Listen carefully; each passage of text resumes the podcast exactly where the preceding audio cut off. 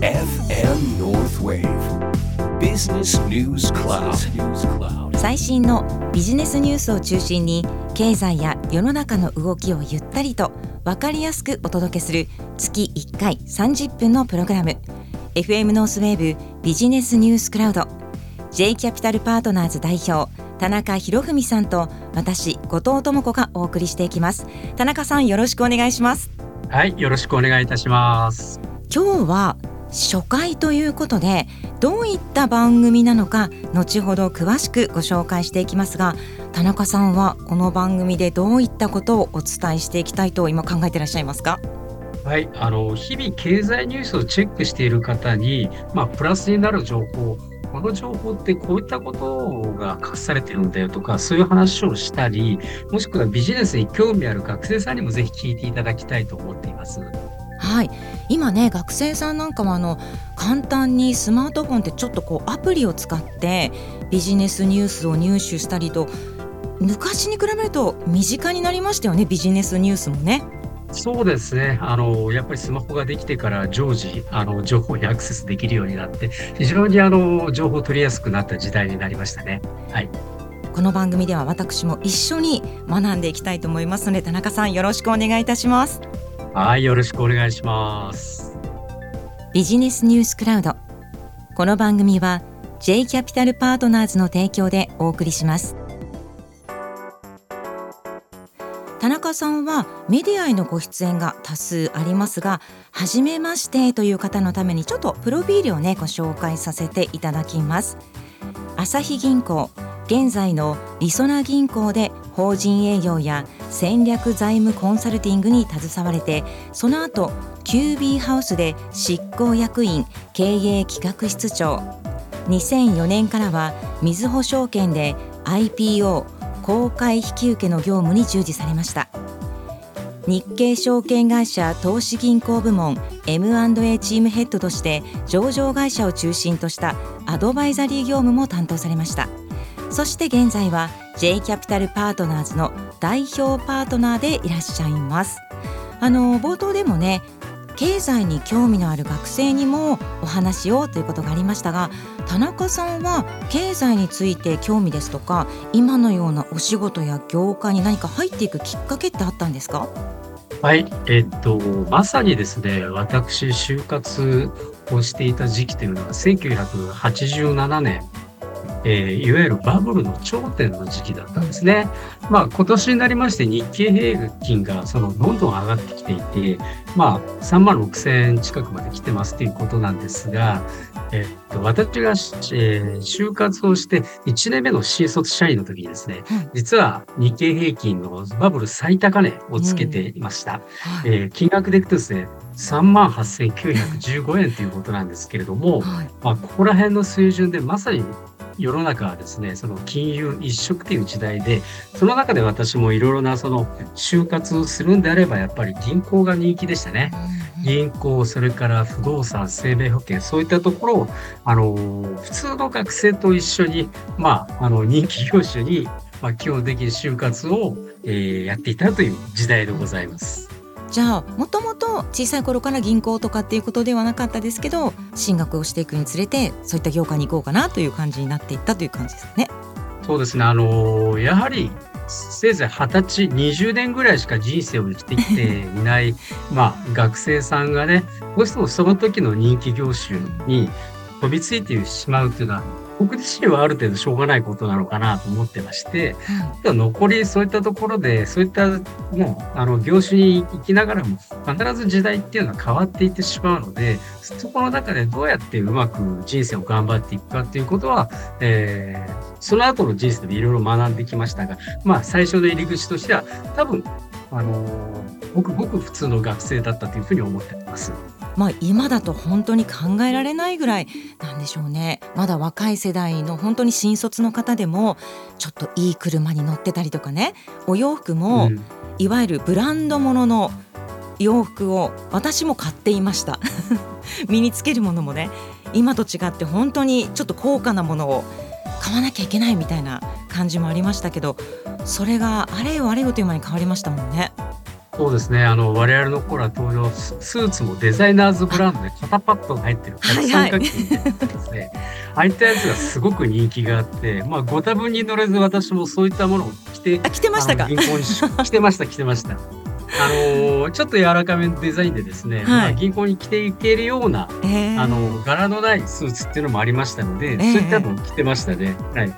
いや本当にあの私も前髪もすごいこうガーッと立ち上げるような感じのヘアスタイルとかも してたことありますけどちょっと今ね、はい、ディップつけてね、こうね。はい。そうそうそうディップつけてね。今20代の方は何の話してるのかなって思うかもしれませんけど。でそこからだんだんあの田中さんはコンサルティングなどをする側に回っていくんですけれどもそれも何かこうきっかけっていうのがあったんでしょうか？まあ、バブルが崩壊してから、うんまあ、どんどん不動産の値段が下がって、えー不況になりましたっていうところの中でですね、えっ、と、銀行っていうのがやっぱりどんどん、あの、融資先がですね、倒産していくようになりまして、で、そういったものを融資するところから、えっ、と、ちゃんと企業を育てていかなくちゃいけないよっていうところも踏まえた上で、ちゃんと企業の取引先様と一緒にですね、考えていこうっていうのが、まあ、我々の戦略財務コンサルティングっていうところの一つの部署でした。とにかく簡単に言うと日本がとっても元気であの社会に出るのが社会人になるのが楽しみな時代だったですよね。そうですね、あの、昭和の終わりという時代から平成に変わるところっていうことで、あのいわゆるその全世界でも日本企業の時価総額が10位のうち7、8位ぐらいまであの日本企業ばっかりになっているような、要はもう日本企業、日本そのものが我が世の春を映画していたような時代だったので、こういう時代がずっと続くと誰もが思っていた時代でしたね。はい。田中さんは J キャピタルパートナーズ株式会社、まあ、代表として2010年に設立されたそうですが会社を立ち上げようと思ったのはどういった理由があったんでしょうか？まあ、先ほどバブルのピークで就職しましたっていう話の中で、そこから約、まあ、20年近くずっと、まあ、日経平均の言い方下がりのところで、で、2009年、はリーマンショックが起きましてね。で、非常にその日経平均も実は、あの頃って7000円台だったんですね。で、日本すごくその疲れて元気がないって言った時に、まあ自分としてこの何かをやりたいっていうところが思,、まあ、思っていたところもあるんですけども、その中で、まあ自分の使命感、金融にとって自分が得意なことで何ができるのかっていうと、まあ当時のサラリーマンとかビジネスはみんな元気がなかったんですよ。で、そういった方々に、まあこれ僕3つの C っていう言葉を使って会社を作るときに、あの、キャッチアップ、キャッチフレーズとして使ったんですけれど3も、つの C あの、はい、はい。えっ、と、世の中のビジネスマンに、チャンスとチェンジとチャレンジを、この3つを自分のスローガンにしてですね、はいはいまあ会社を起こしました。まあその中で日本をもう一度盛り上げたいという意味から J キャピタルの J というのはジャパンの J なんですね。で、そういったところで自分の得意な金融分野で、えっ、と、要は投資をしていきたいと。で、そういった、あの、元気が出るようなことを頑張っている経営者、もしくはビジネスマンの方々に、要は資金を提供することで、その会社を成長していただきたいということが、一つの自分のミッションだと思って J キャピタルパートナーズを立ち上げました。ですから、うんチャンス、まあ、まあ、機会ですよね。で、チャレンジ、挑戦。はいで、それから、あの、まあ、チェンジ、変革。はいこういったことをですね、うまく、あの、きっちりと言葉として刻みながら、うんあの、そこに提供、まあ、資金を提供できるような形をやっていったというのが、自分が2010年に独立した最初の気持ちでした。2009年10年ぐらいですとまだまだそういう会社っていうのは少なかったんじゃないですか？そうですね。まあ、そういった投資ファンドっていうものは、ハゲタカと言われてるまだ時代が残っていて、はい要は買収で会社を乗っ取られるんじゃないかっていう気持ちがまだまだ大きかった時代の中で、いやいや、そうではなくて、一緒に資金を提供して伴走していきましょうよっていう話を、まあ、まあ、やれるようなところの、まあ、どちらかというとそういった部分ではかなり早い時代でそういうことを始めたっていうのはあります。ね、今田中さんに言われて確かに私も全然そのビジネスの知識っていうのはないですけども今おっしゃったようにどこかとどこかの会社がくっつくっていうとあまりいいイメージが昔は確かになかったかもしれないですただ今はどこかとどこかがくっつきますよって言われるとちょっといいイメージが強くなってきてるのは確かですよね。そうですねあのやっぱり今度は少し時間軸の話をすると、やっぱりゼロからその新規事業を立ち上げる成長産業を作るっていうのは、どうしても規模が小さかったり、お金が必要だったりっていうことの中で、なかなか成長するハードルが遅かったり、もしくは、あの、大変だったりっていうことがある中で、それであれば、まあ、いっそのこと、ある程度、その、経営課題を持っている会社も含めて、買収してしまった方が、一緒に成長戦略としては早い。要は、時間を買うということなんですよね。そういったことで、M&A っていうところも、まあ、だいぶ最近では、あの、成長戦略の一環として行うようになりましたけども、そういったものが少しずつ、あの、世の中に浸透していった時期でした。今のこの時間を買うという言葉がすごくなんかグッときましたけれどもねこういったあの勉強といいますかこう楽しみながらビジネスをねこの番組では皆さんと一緒に作っていけたらと思っています。そうですね、えー、頑張りましょう。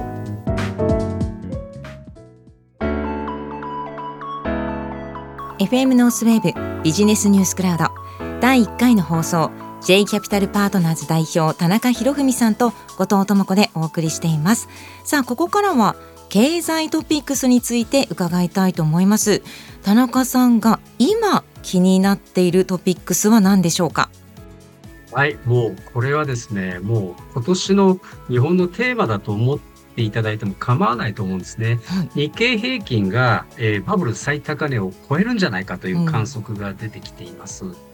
あの、実は昨年末に日経平均3万3000円ぐらいだったんですけれども、今3万6000円をですね、タッチするところで、実はバブル最高値の3万8915円まで、あと10%程度まで近づいてるんですね。うん、で、ここがやっぱり今、その日本経済の中で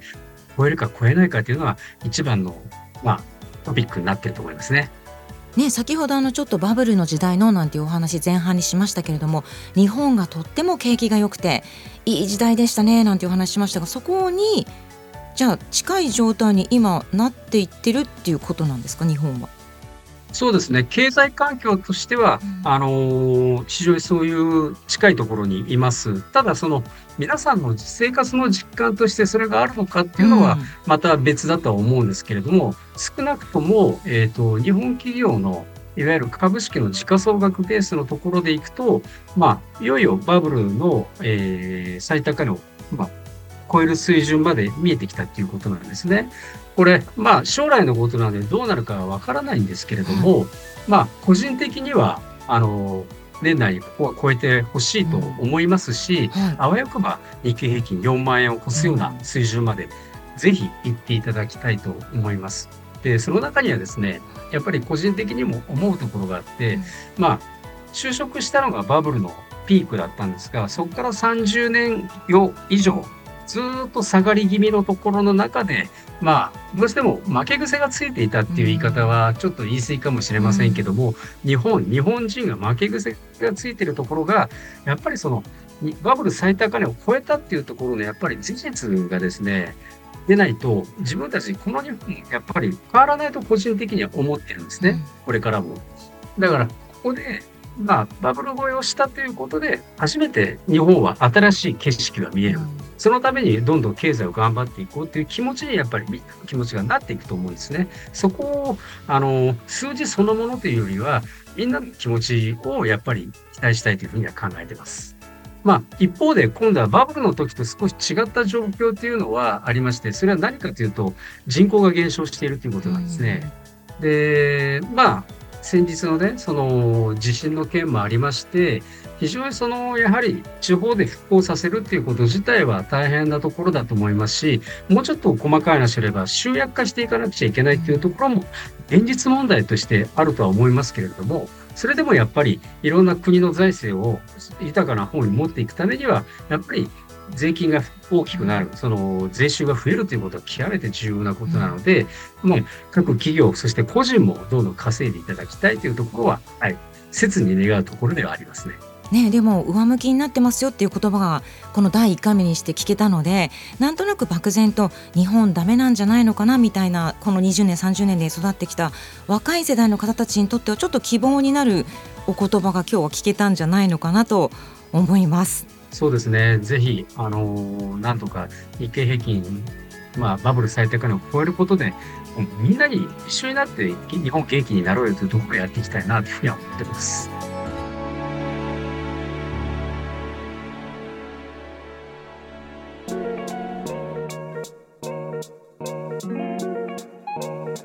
ビジネスニュースクラウド田中さん初回放送でしたけれどもあのそもそもねなぜ今回どうしてラジオでお話をしてくれようって思ってくださったんですか？そうですね。あの、僕昔からすごくラジオが好きでしたというのは、実は原体験がありましてね。ええ、その中学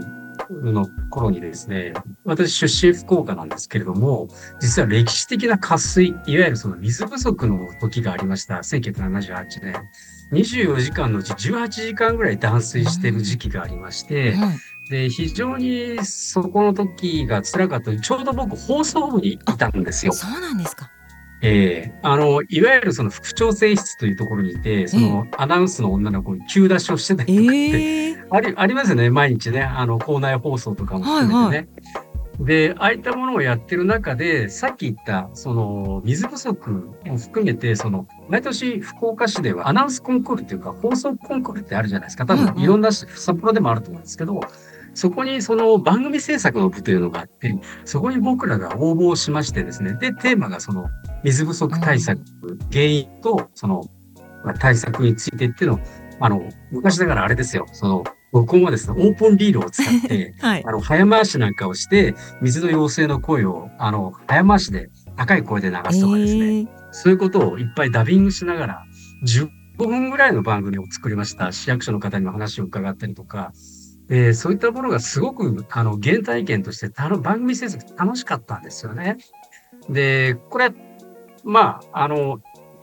福岡市で1位取れるかも、残念ながら2位か3位どっちか忘れちゃったんですけど、はい、1位取れなかったのは悔しかったんですが、もう一度そういったものを、まあですね、ずっと自分の気持ちのラジオ好きだなと思いながらいろんな放送を聞いてましたと。で、今回お話をいただいたときに、うん、ああ、もうこれは自分のやっぱり、その人生の一つの目標というかですね、まあ思いとして、原体験の実現化ということで、やっぱり一つ番組を持たせていただけるということは、自分なりにトライしないといけないんじゃないかなと。そう思って始めたのがきっかけです。じゃあもうすでに田中さんの中にこうラジオの根っこがあったっていうことなんですね。ああ、そうですね。ラジオ根っこありましたね。ねなので次回以降も皆さんのディレクターもやっていたという田中さんと一緒にお届けしていきたいと思いますのでこの後もねあのぜひ来週からもいろいろと展開が広がっていくということですので楽しみにしてますので。ありがとうございます。まあ、来週以降ですね、まあ、いろいろな方々のお話も聞くということで、えー、ゲストを呼びする回もあるかもしれませんし、またその辺は期待していただければと思います。はい、楽しみにしています。この番組は放送終了後、トークの部分をポッドキャストでもお聞きいただけます。アップル、Spotify のポッドキャストでビジネスニュースクラウドと検索してください。ここまでのお相手は田中博文と後藤智子でした。ビジネスニュースクラウド。この番組は J キャピタルパートナーズの提供でお送りしました。